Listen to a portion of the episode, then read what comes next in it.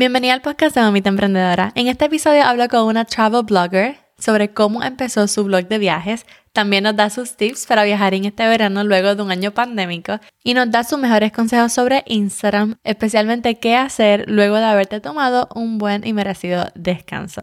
Este es el episodio número 51.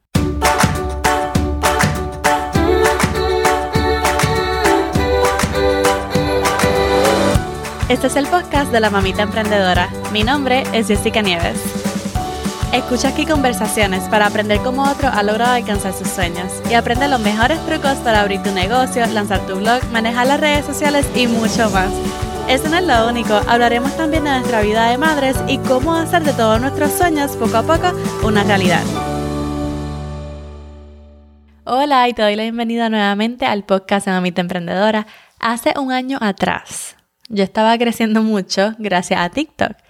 Cuando de momento me comparten sus historias, una cuenta de una influencer boricua, y yo dije, wow, me acuerdo haberle dicho a mi esposo en ese momento, mira quién me compartió, yo no sabía que ella me seguía.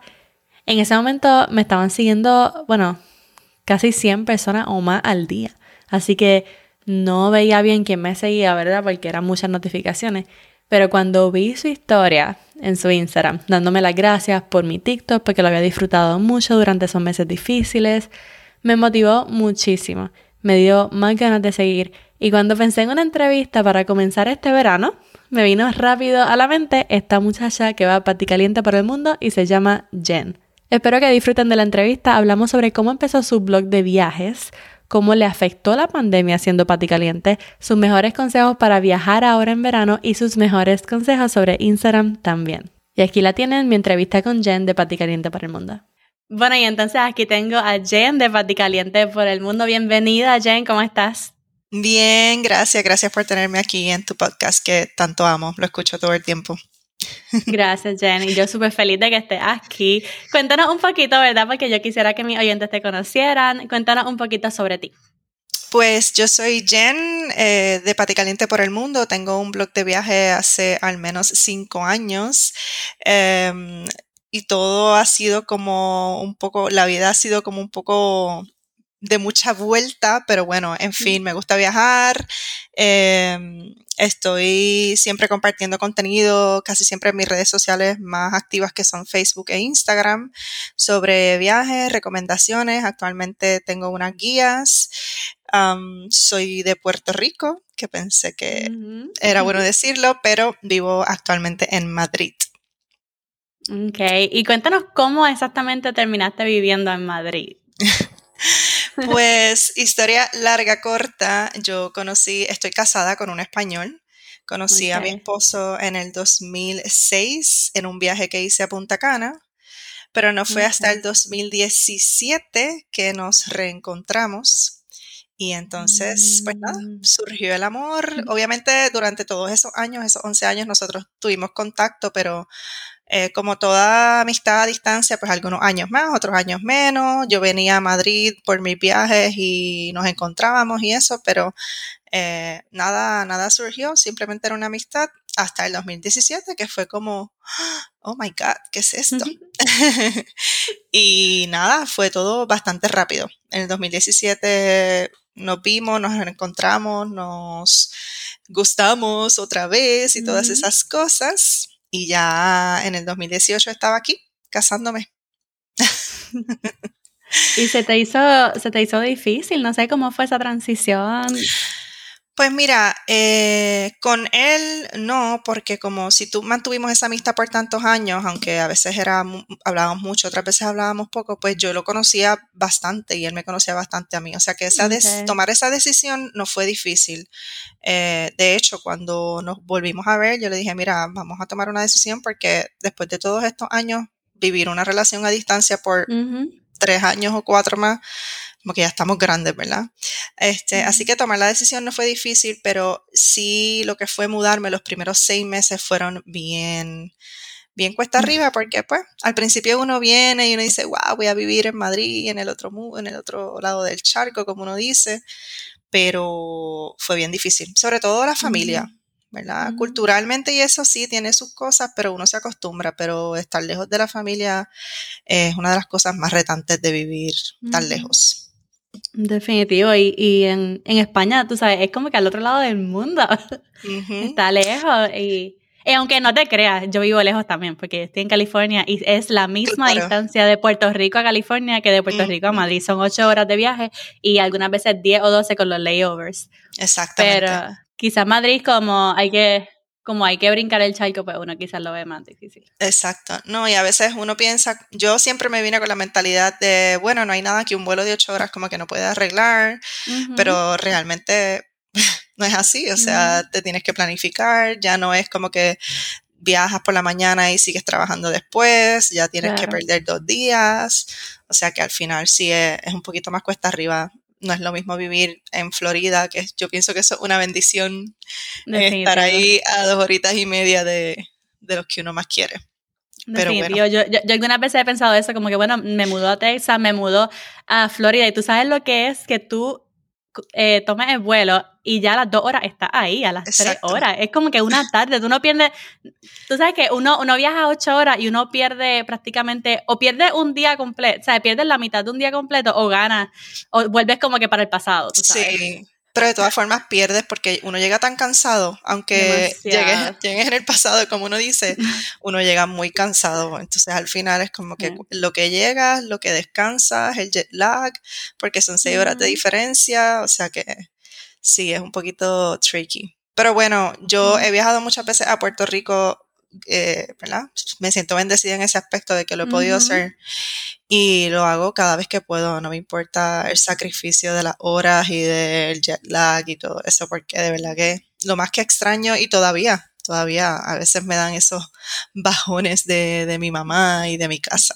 Así que creo que es una de las, ¿verdad?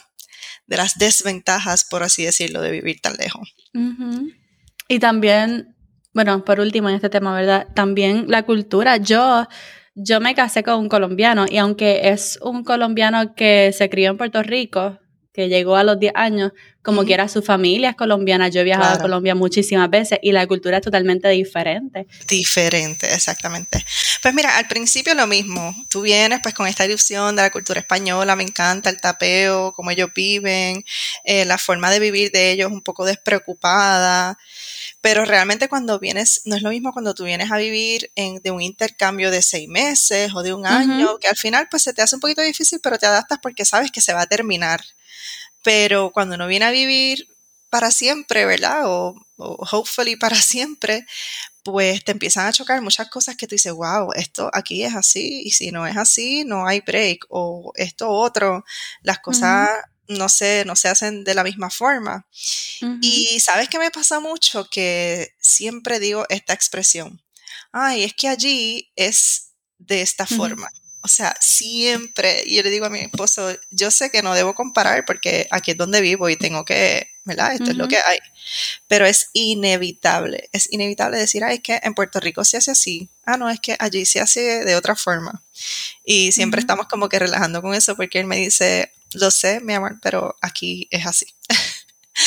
pero yo creo que volvemos a lo mismo, a todo uno se adapta, hay cosas que al revés, uno dice, wow, es mucho mejor de esta forma, por ejemplo, en la cuestión de, la salud aquí, los hospitales, etcétera.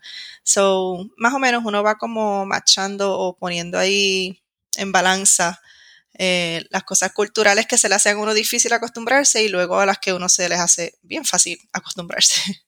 Sí, yo creo que especialmente si uno no está acostumbrado a, a, otra cultura, hay mucha gente que vive toda su vida en Puerto Rico y no está acostumbrada a salir o ver otra cultura, al principio puede ser chocante, puede ser diferente, pero luego comienzas como a comprenderla, comienzas a amarla, comienzas a simplemente apreciar que pues son dos mundos diferentes, pero que ambos son buenos, ambos son, son, bueno, ya no te amor porque hay mucha familia también que te, te ama de igual manera. Sí, sí, totalmente. Y también pasa que, que, le empiezas a encontrar sentido a muchas de las cosas que hacen culturalmente. O sea, al principio yo la siesta, por ejemplo, yo no la entendía. Yo decía, Dios mío, esta gente pierde tiempo de su vida durmiendo tras de que duermen siete, ocho horas después, duermen dos horas más durante el día, no lo entiendo. Hasta que pasé el primer verano aquí y me di cuenta que el día dura un montón de horas. Todavía aquí a las 10 de la noche está de día. Y es verdad que el día se hace bien largo y el calor que hace aquí, por lo menos en España en verano, es bien terrible. Entonces, eso tiene toda la lógica del mundo. Hasta media mañana, tú haces todo lo que tienes que hacer, vas a tu casa, almuerzas, te echas tus siestas en, el momento donde hace más calor y en el momento donde no se puede estar en la calle y ya luego te levantas y haces toda tu tarde. O sea, es como si vivieras dos días en uno. Y para mí eso es mm. fascinante, ¿verdad? Porque uno piensa como que hay la siesta, pero ¿y qué voy a hacer la siesta? Pero es que si no la haces, mm, pienso que es too much. mucho calor y mucho día, mucho tiempo. Entiendo. Yo cuando fui, yo he ido dos veces a Barcelona y me he quedado por más de un mes. Entonces, lo más que me sorprendió fue por la tarde que todo estaba cerrado, que no ah, podíamos ir al supermercado porque estaba cerrado y que ellos cenaban como a las nueve de la noche o algo así, súper tarde y yo, bueno, pues... Eso es algo que a mí se me hizo difícil al principio acostumbrarme. Eh, porque obviamente nosotros en Puerto Rico, en Estados Unidos, cenamos entre las 5 o las 7 como tarde, y aquí es a partir de las 9, o sea que puede ser a las 9, 9 y media, eh, ahora en verano a veces hasta las 10, porque todavía hay luz del sol y uno como que pierde un poquito de esa noción del tiempo, pero sí es algo que me tuve que acostumbrar y realmente como la cena de ellos no es como la nuestra, aquí cenan mucho más light, cenan puré de verdura con ensalada o cositas así que no son tan pesadas como lo que nosotros cenamos, pues entonces al final uno se acostumbra fácilmente.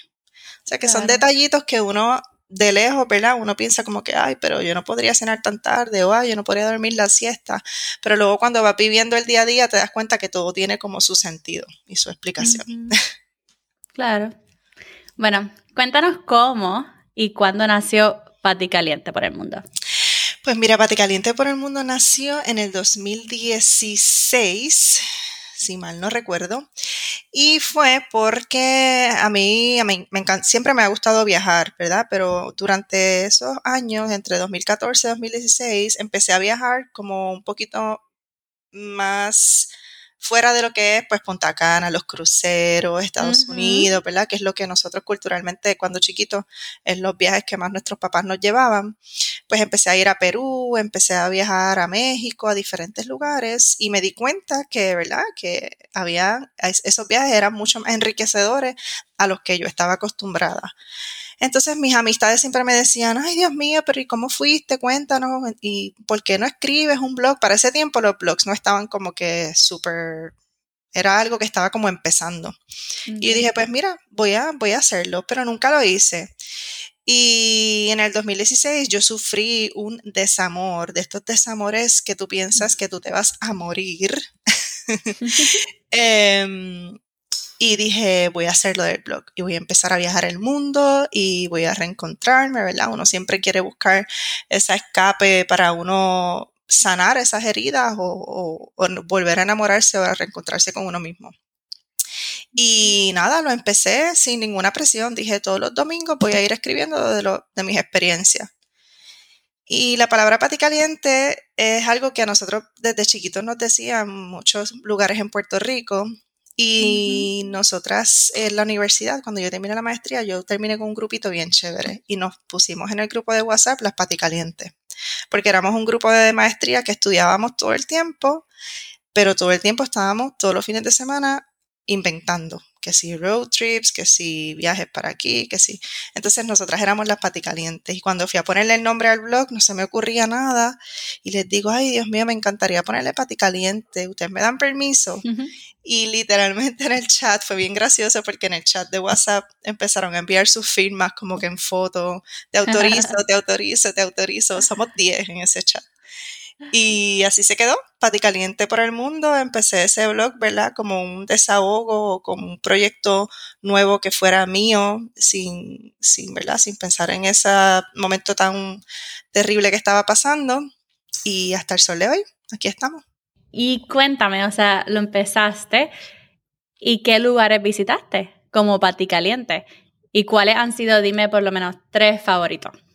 Ok, pues a partir de que empezó Pati Caliente, eh, ya yo había visitado Europa, había visitado México, había visitado muchas partes de Estados Unidos, eh, había hecho los típicos road trips, etcétera, pero el primer destino fue Perú. Cuando ya yo había empezado el blog, me fui a Perú con mi familia. Fue medio organizado por agencia y medio organizado por nosotros, como que nosotros también hicimos nuestras escapadas por nuestra cuenta. Y ahí fue que yo me di cuenta que ya no quería viajar más por agencia, justamente en ese viaje, porque me di cuenta que era todo muy rápido, todo muy, muy organizado. Hay veces que yo me quería quedar más tiempo en algún mercadito y no podíamos. Hay veces que quería eh, beberme una cervecita más en algún restaurante y no podíamos. Y los días que tuvimos libertad de nosotros poder organizarnos, de hecho alquilamos un carro y todo, fue que dije, oh, esto es lo que yo quiero, o sea, así es que yo quiero viajar. Eh, tomando mis propias decisiones, quedándome si me quiero quedar, yéndome a otro lado. Así que ese viaje me abrió las puertas o me abrió los ojos, ¿verdad?, hacia una nueva dimensión de viaje porque uno siempre, ¿verdad? Por lo menos en mi caso, yo hasta ese momento pues viajaba con agencia, buscaba quien me diera la mejor oferta y ya, y conocía mundo y perfecto. Eh, sí es verdad que cuando viajé a Europa lo hice por mi cuenta, pero estuve con personas que ya habían venido, o sea que fue más como que me dejé llevar, pero por mi cuenta yo solita, en ese viaje de Perú fue que lo decidí. Y después de muchos viajes, mis, para mí, mis, mis top three son Tailandia, Myanmar y Perú. Para mí, Perú yo volví después más adelante por mi cuenta y fue otra, otra experiencia totalmente diferente. Así que Tailandia, Myanmar y Perú han sido los destinos que me han cambiado de muchas, de muchas, de muchas formas, pero realmente no porque son los típicos destinos, ¿verdad? Que todo el mundo dice, ay, está brutal. Es que por lo menos Tailandia y Myanmar fueron parte de unos 40 días que yo me fui de viaje después de comenzar el blog y después de ese desamor. Yo decidí que me iba a ir 40 días de viaje sola. Y así hice. Y esos dos destinos estuvieron dentro de ese viaje y yo le llamo el viaje que me cambió, porque de hecho estoy escribiendo un libro sobre ello. Y la verdad es mm. que, aparte de que son increíbles y hermosos, me, llenaron de, de muchas enseñanzas durante ese proceso de sanación. Qué brutal. Yo siempre he conocido de Tailandia, ¿verdad? Porque como tú dices, un lugar bien famoso para uno visitar y que también es bien económico. Pero había escuchado de Myanmar hasta hace poco, o sea, lo, vi por TikTok, que estaban promocionándolo, que estaban hablando, algunos bloggers que han ido y han hablado de Myanmar, pero nunca lo había visto, eh, nunca lo había visto. ¿Me puedes decir dónde queda? ¿Dónde queda Myanmar? Yo no sé. Eh, queda, queda cerquita de Tailandia, queda ahí en, en, el sudeste asiático. es un país bastante grande, la realidad. Lo que pasa es que estuvo escondido, como quien dice, no, no, no, no se estaban turistas de todo el mundo hasta hace bien poquito. De hecho, cuando yo fui, eh, habían abierto las fronteras, me parece que hace como dos años, o sea que mm, no, mm. era, no es un país que estaba siempre a la disponibilidad de todo el mundo.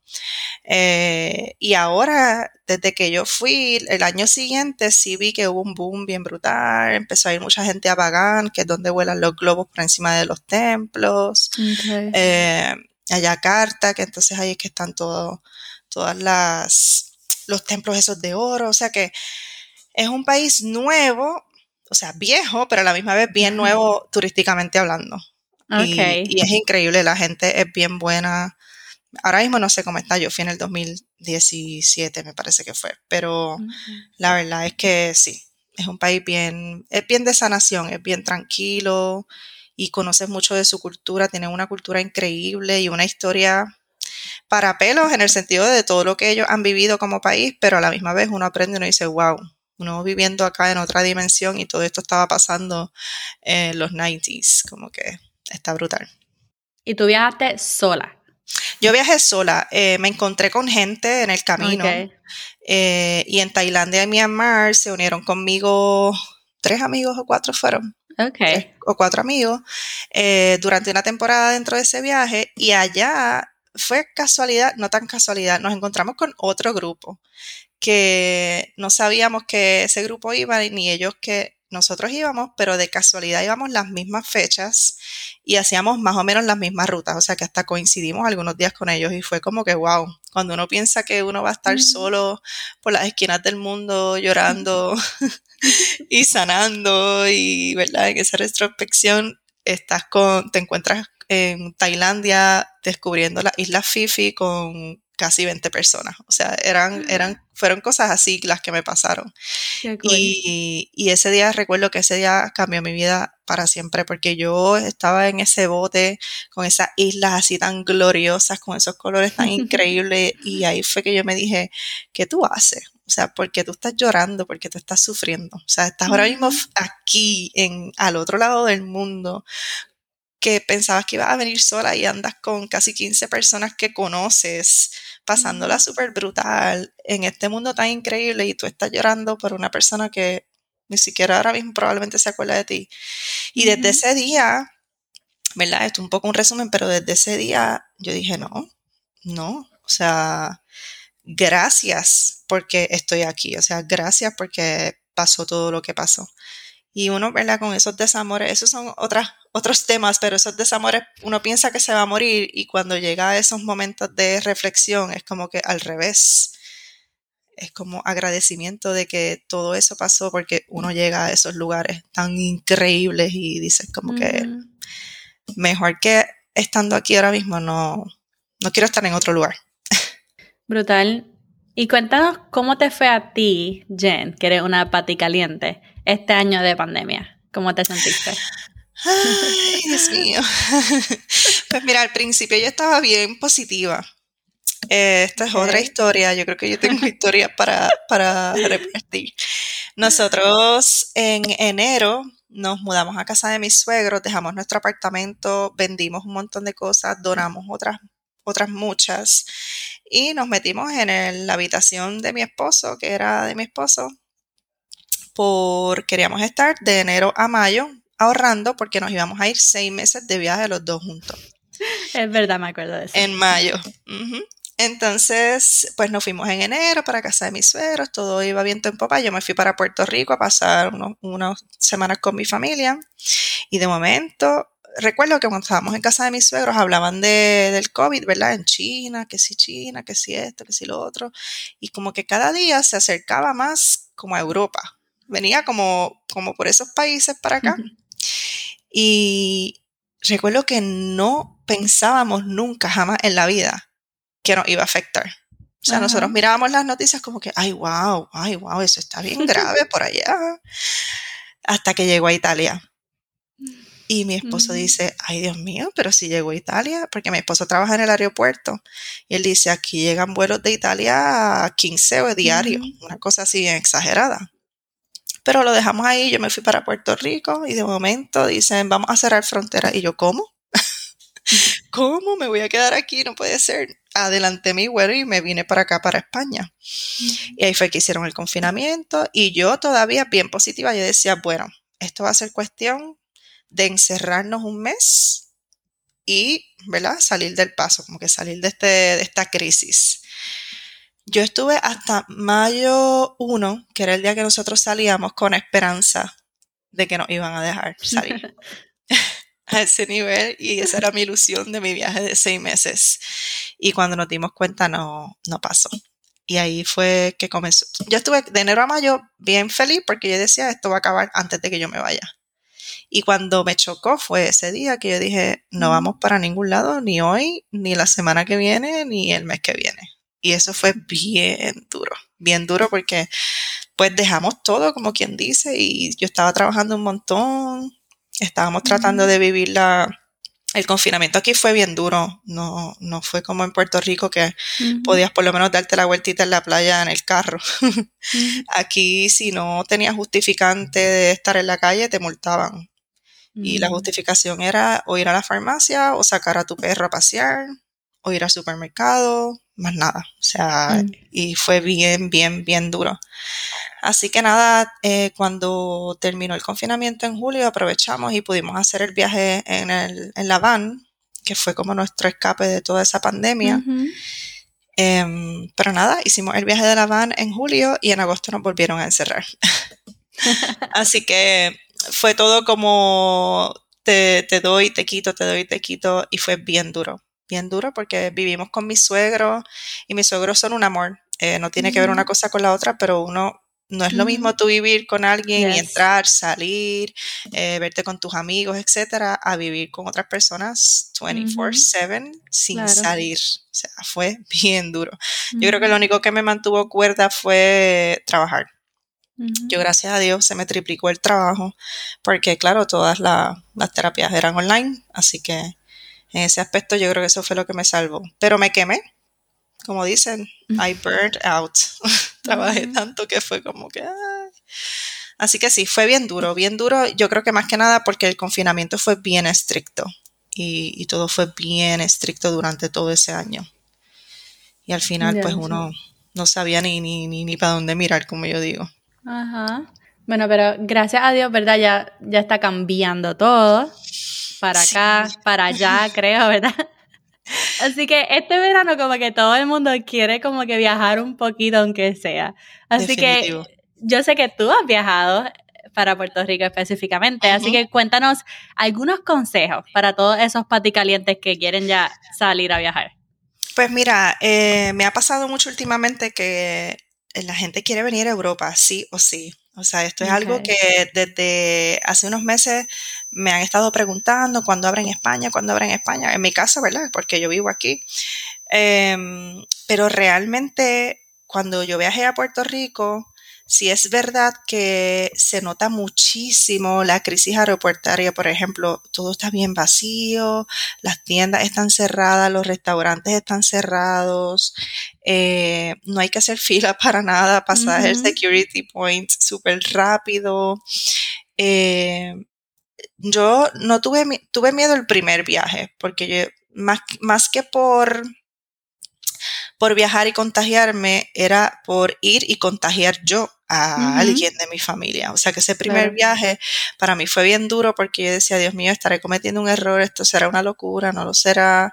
Me protegí mucho, me hice la prueba, hice cuarentena y me volví a hacer la prueba. O sea que para mí fue como un poquito, lo pensé mucho me fui porque dije, para porra, quiero ver a mi mamá. Era como, necesito saber que está bien, necesito verla, etcétera. Pero todo salió bien, gracias a Dios. Ahora mismo, ¿verdad? Fast forward a este tiempo que estamos ahora, que ya hay muchas personas vacunadas, porque yo viajé cuando ni siquiera habían sacado la vacuna. Ahora hay muchas personas vacunadas y siento, ¿verdad?, que es momento de ir, ir dándose sus gustitos. Las personas, yo siempre le digo que sí, que, que si quieren viajar y darse su escapada. Lo único que yo aconsejo es que miren bien a los países a los que van a ir, como que no nos enfoquemos en ir a un destino en particular sí o sí. Hay muchos países que ya están muy bien preparados para el turismo, que hasta ofrecen hacer pruebas de COVID, ofrecen ayuda sanitaria en caso de que te pase algo, ¿verdad? Eh, mi consejo mayor es cuidarse mucho. Si está vacunado, genial. Y si no está vacunado, lo respeto, pero entonces tomar las medidas adicionales y viajar a destinos que estén más preparados para el turismo. Porque ahora mismo, por ejemplo, España abrió para turismo internacional y yo siento que no estamos del todo preparados. Aquí todavía están vacunando de 50 para arriba. O sea que no, no está todo el mundo vacunado apenas estamos saliendo nosotros de confinamiento, que nos dejaron salir del confinamiento en mayo 9, o sea que apenas estamos nosotros cogiendo un poquito de aire en cuestión de viajar por aquí mismo, por España, etcétera. Em, eso, creo que el mejor consejo es buscar un destino que realmente esté preparado y, tomar las precauciones, no pensar que porque estamos vacunados ya todo está bien, porque realmente no, no es así. Sí, ah, me pasó a mí que viajé hace poco con mi familia, nosotros cuatro, nos dimos una escapadita, queríamos conocer a un estado nuevo, ¿verdad? Y nos fuimos a Seattle. Sí, lo vi. Salimos a Seattle y estaba, para mí estaba aburridísimo. Ok. Porque estaba todo cerrado, estaba todo vacío. Entonces como que fue cool porque vi Seattle, pero la misma vez no vi Seattle porque pues, no pudimos disfrutar de nada. Entonces yo creo que sí debemos verificar, ok, están abiertas las cosas, las tiendas, eh, qué podemos ir a hacer allí, porque no todos los lugares están, están ready.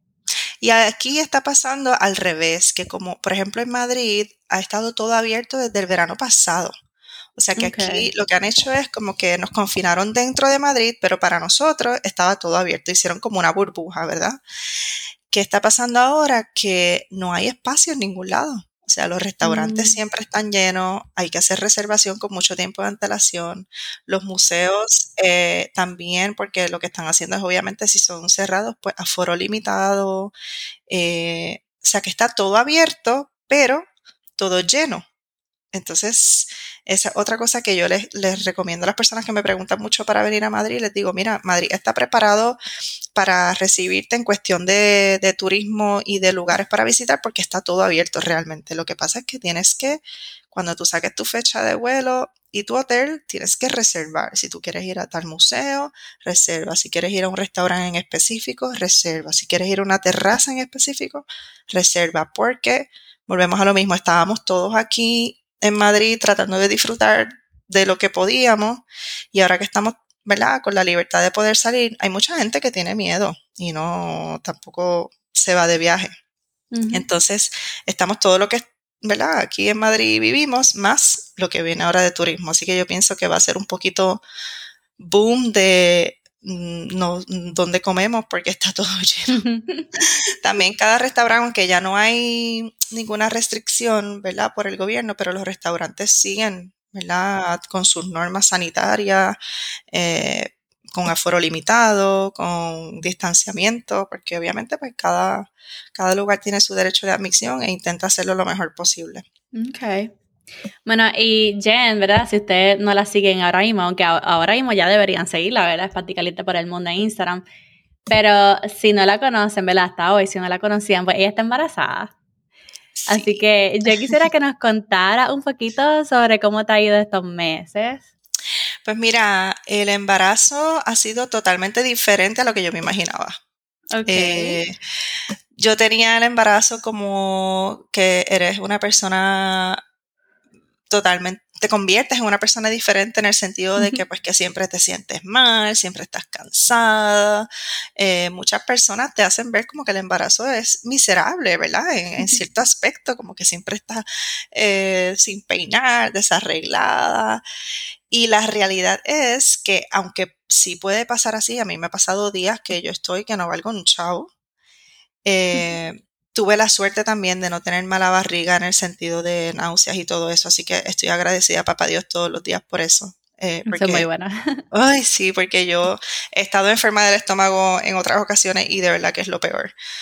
Así que en ese aspecto me ha ido súper bien. Pero también lo que te decía, no siento que no siento que me impida nada. O sea, para mí, yo estoy embarazada ahora mismo sí, va pesando un poquito más la barriguita, uno va asfixiándose un poquito más rápido, pero en cuestión de, de ánimos y de estado, yo he estado, la verdad es que súper bien. Yo sé que obviamente cada embarazo es diferente y cada mujer es un mundo y todo es válido.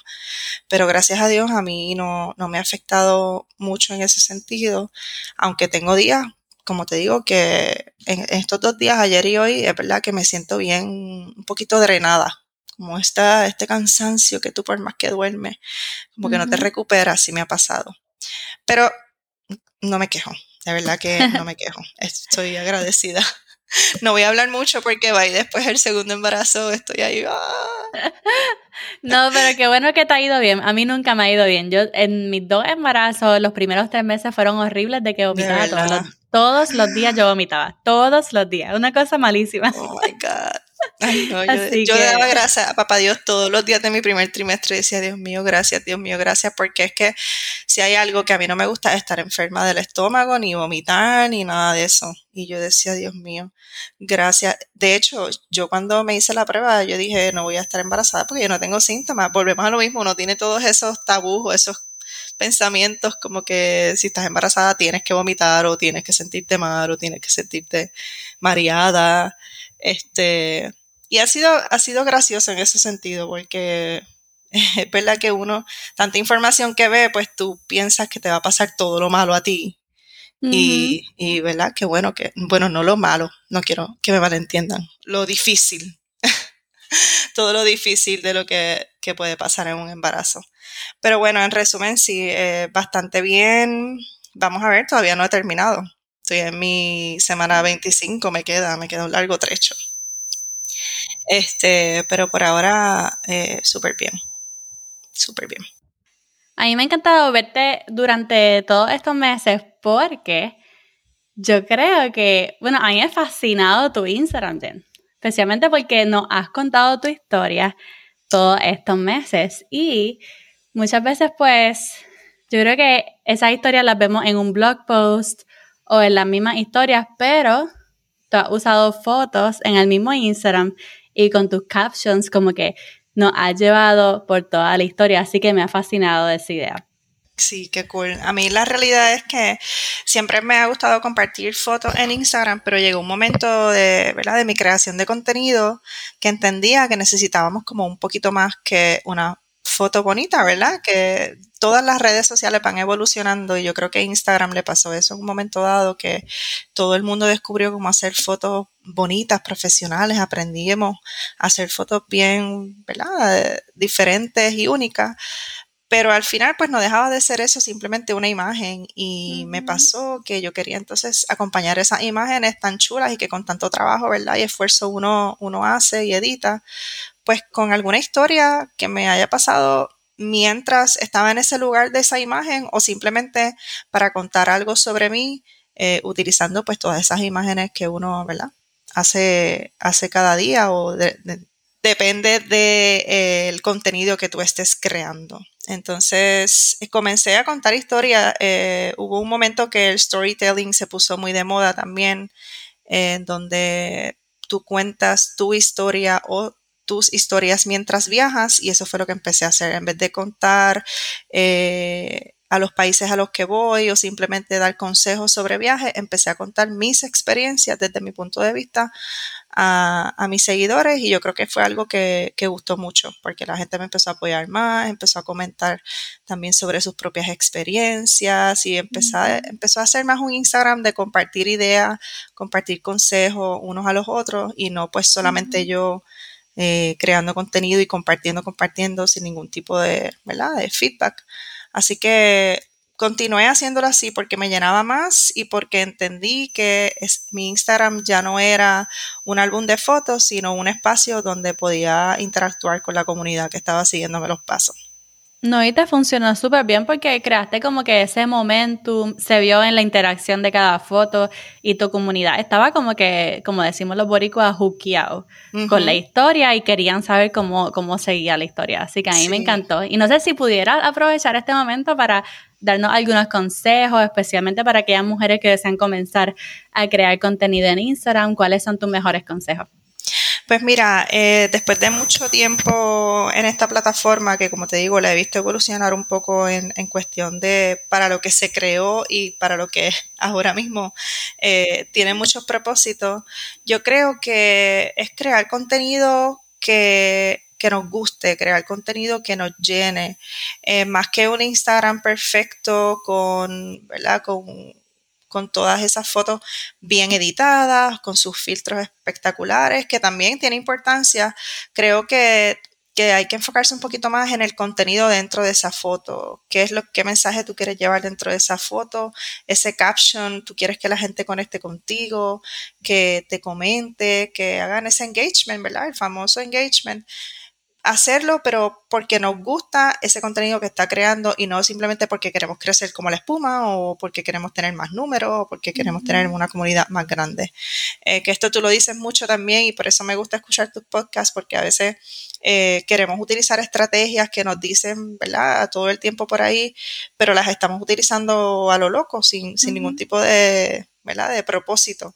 Y yo pienso que lo más importante en Instagram es eh, acompañar el arte, la foto, la imagen, el video, el reel con una historia o un, no tiene que ser una historia, pero sino algo que le añada valor a esa imagen, ¿verdad? Que no sea la imagen y un escrito abajo, pues que tú digas, ajá, sí, lógico, yo sé que tengo que, en mi caso, ¿verdad? De viaje, yo sé que tengo que eh, coger una escala para ir a tal lugar, o sí, yo sabía ya que tenía que coger el metro para tal cosa, o sea, aparte de eso que tú estás aportando, ¿verdad? Al, a tu a tu seguidor o a tu comunidad, pues añadirle siempre algo tuyo personal, que te guste, que se vea tu chispa, que se vea que es algo que está hecho genuinamente y que a ti también te está gustando hacerlo, no que se vea todo tan perfecto. Yo creo que la imperfección es lo, lo mejor que puede pasar ahora mismo en las redes sociales. Yo creo que sí. Y que la gente quiere identificarse contigo, la gente quiere eso, quiere comunidad. Así que eh, trata de no pensarlo mucho, ¿verdad? Y simplemente comparte tu historia y que las personas una puedan... Una cosa es organizarse y, tenerlo todo, ¿verdad? Bien bonito, al pie de la letra. Y, y otra cosa es querer que todo esté tan perfecto que pierda esa personalidad, que es lo que tú dices, que todo el mundo está buscando ya en las cuentas de, de Instagram en este caso, que ya volvemos a lo mismo, ya una sola imagen no es suficiente, así que hay que añadirle un poco de sazón, un poco de nuestra personalidad y un poco de, de, hacerlo porque me gusta y, yo te estoy ofreciendo esto y quiero que me cuentes y te gusta, quiero que me des feedback, hacer que ese seguidor se sienta importante también. Eso para mí es un plus porque muchas veces vamos dando consejos o vamos creando ese contenido para añadir valor, pero tenemos que permitirnos que esa comunidad también nos añada valor a nosotros, porque así es como nosotros vamos a poder seguir creando ese contenido tan increíble. Claro que sí, me encanta. Oye, Jenny, ahora como mamita emprendedora, que está embarazada. Oh my God. ya, ya nos contaste un poquito, ¿verdad? Ya nos contaste un poquito, pero ¿cómo son tus días? Pues mira, eh, estando embarazada todo cambia obviamente. Entonces, yo siempre me organizo de forma tal que por la yo trabajo por en mi trabajo por las tardes, tardes, noches. Entonces, yo lo que siempre hacía era por las mañanas pues creaba mi contenido, escribía mi guía, mi blog post, lo que tuviese que hacer con relación a Pati Caliente por el mundo y por la tarde me enfocaba solamente en mi trabajo. O sea, no no mezclaba porque si no me sentía desorganizada y me daba estrés y tampoco, ¿verdad? Es, lo que queremos. Ahora con con, el embarazo, pues se me ha hecho un poquito más difícil porque quiero, ¿cómo te explico? No quiero envolverme tanto en lo que es las redes sociales y en la vida online porque quiero disfrutarme mi proceso. Por más que uno piense que no, pues es lo que uno hace los stories, eh, los TikToks, sube el contenido, etc. Y por más que uno se organice, pues siempre tiene que dedicar ese tiempo y, yo quería pues hacer mi yoga embarazada, mi, meditación. Quería compartir más con mi esposo en los tiempos libres. Entonces, sí es verdad que desde que empezó el embarazo bajé bastante eh, la creación de contenido los primeros meses. Y ya ahora estoy back on track eh, con el contenido, pero me permití, me permití no subir posts todos los días los primeros tres meses, me permití darme un respiro, me permití descansar y hacer todas esas cositas que quería hacer al principio. Y ya poco a poco me fui organizando para que para poder seguir haciéndolo, pero pues un poquito menos horas para poder entonces hacer la hora de yoga, para poder irme a andar con mi perrita y mi esposo por las mañanas. Yo creo que todo cambia todo, incluso, incluso la creación de contenido. Así que como mamita, porque ya para mí yo soy mamá, con el embarazo, yo creo que me ha enseñado un poquito a, a cogerlo con más calma, ¿verdad? Aunque a veces uno tiene unas metas y las quiere cumplir, pero mientras esas metas puedan esperar o, el deadline esté un poquito más aplazado, pues cogerlo con calma. Hay días que sí, que uno tiene que darlo todo, pero intentar bajar revoluciones. Me encantó como dijiste de tomarse un respiro. Y mira, te tomaste ese break y traíste simplemente momentum. O sea, no es como que te vas a ir y se va a desaparecer todo y no va a tener la interacción que tenía antes. No, tú puedes, nada, tú puedes, sí, tú puedes tomarte un break y eso se llama momentum. Tú traes de nuevo la interacción. Simplemente crea algo espectacular para que la gente vuelva como que a decir, mira, Jen está de vuelta, me encanta esto, cómo sigue esta historia, quiero saber. Exactamente. Sí, literal. Y, y, yo le decía a mi esposo, también tuve mis miedos, no te creas, uno, uno a veces toma las decisiones y uno siempre con esa, esa inseguridad pequeñita que uno dice, ay Dios mío, a lo mejor estoy dejando de crear contenido y cuando vuelva nadie se va a acordar de mí. Pero si tú añades tanto valor y compartes tu personalidad, la chispa de la que estábamos hablando antes, la gente te está esperando. La gente está esperando por ti y hay mucha gente y cuando tú creas una buena comunidad y no solamente followers por, por número, esa comunidad te conoce porque ya tú has compartido mucho de ti, tú has compartido tu historia, entonces ya esas personas están dispuestas a volverte a aceptar. Y obviamente uno tiene que volver, como tú dices, con el momentum y con ese contenido ya planificado para volver a estar back on track, para volver donde lo dejaste, no tener ni que empezar de cero, ni nada. Y la verdad es que sí, sí, se puede. Muy bien. Bueno, ¿algún dato curioso que mucha gente no conozca de ti? Ay, Dios mío, pues hay muchos, pero realmente hay uno que cuando, cuando estaba pensando en eso, decía, ay Dios mío, la realidad es que a mí no me gusta para nada llevar agendas. O sea, creo que es como que me siento presionada. Y yo le decía a mi esposa esta tarde, la gente va a decir que estoy loca porque si tengo tanto trabajo y tantas cosas, pues debería llevar una agenda y estar organizada.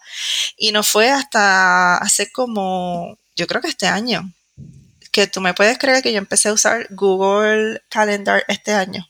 Okay.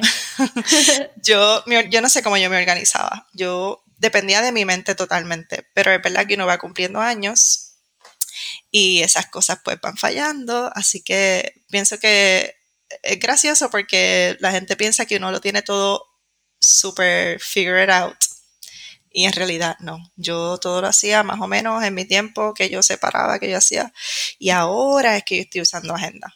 Yo tenía agendas y yo las botaba en blanco. Yo también. Yo también.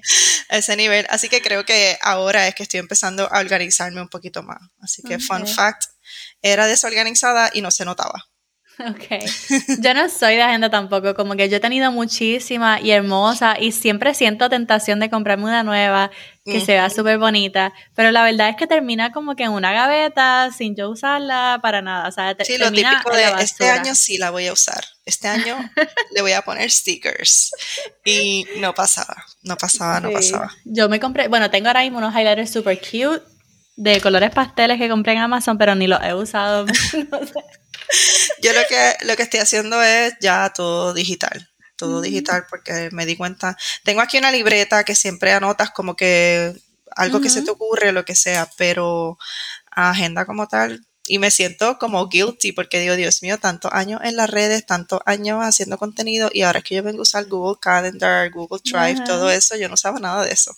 Yo con mis discos duros para arriba y para abajo. yo no sé, la verdad es que yo todavía pienso que ¿por qué? Porque la gente sigue usando discos duros, no, no entiendo. pues mira, te voy a decir una cosa, yo eh, me arrepentí de eso cuando me robaron en la van, porque yo me llevé mis discos duros y me los robaron. Y yo perdí mi vida entera. Pero ahora te digo que los volví a comprar y lo tengo todo en la nube y todos los discos, porque yo digo, imagínate que de momento se caiga un satélite. yo súper dramática y, y mi nube sea una de las que se ve afectada. Entonces ahora estoy como paranoica con las dos cosas.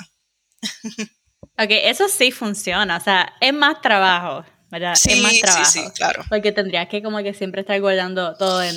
Yo guardo, mis fotos se guardan automáticamente en Google Photos. Exacto. Tengo las fotos ahí, pero entonces tendría que guardarlas también en un disco duro. So, es más trabajo, por eso no uso los discos duros, pero tienes razón. Podría pasar algo. Yo lo tengo ahora en todos lados. Antes lo tenía solamente en los discos duros, como te digo, antes yo no tenía nada organizado ni en Google de nada de Google, que ahora para mí Google es my best friend.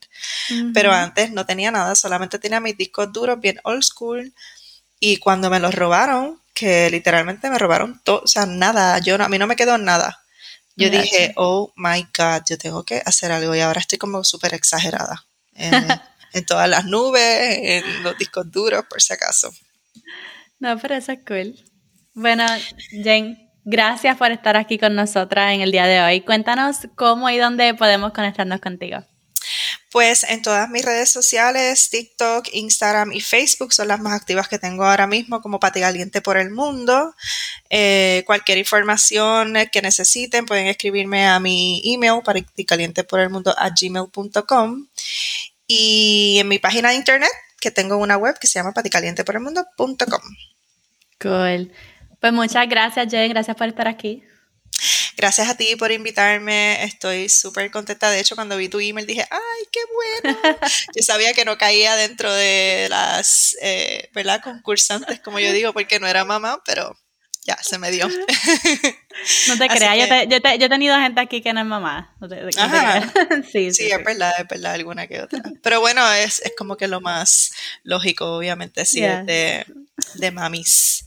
Mil gracias por tenerme aquí contigo y las personas que vengan para España y que vengan para Madrid, que me escriban por DM. Estoy a sus órdenes para todas las preguntas que tengo, que tengan. Y, ay, las guías, quería decir que tengo unas guías de Madrid. Eh, hay, hay, guías que son para personas que nunca han venido y hay guías que son para personas que ya han venido pero que quieren disfrutar Madrid desde otra perspectiva como un local. Así que las pueden chequear en paticalienteporelmundo.com. Ok, ya yo me apunté. Genial. Sí, pues ahora voy, ahora estoy terminando para, termino contigo y voy a subir la de Madrid Familiar. Ah, pues súper. Pues ya saben, todos los enlaces de Jen se los voy a poner en la descripción del episodio, así que pueden deslizar y ver la descripción para que la puedan seguir. Súper. Ok, pues gracias Jen, bye bye. Gracias Jessica, cuídate. Bueno, y esa fue mi entrevista con Jen de Caliente por el Mundo. Recuerden chequear los enlaces en la descripción del episodio abajo para que puedan seguirla. La semana que viene vamos a estar hablando sobre un pensamiento que posiblemente esté afectando tu crecimiento como emprendedora al crear contenido. Pero para que no se te olvide escucharlo, simplemente suscríbete al podcast y de esa manera lo escuchas tan pronto salga. Bueno, y ahora sí, esta es Jessica despidiéndose por ahora. Hasta la próxima y bye bye.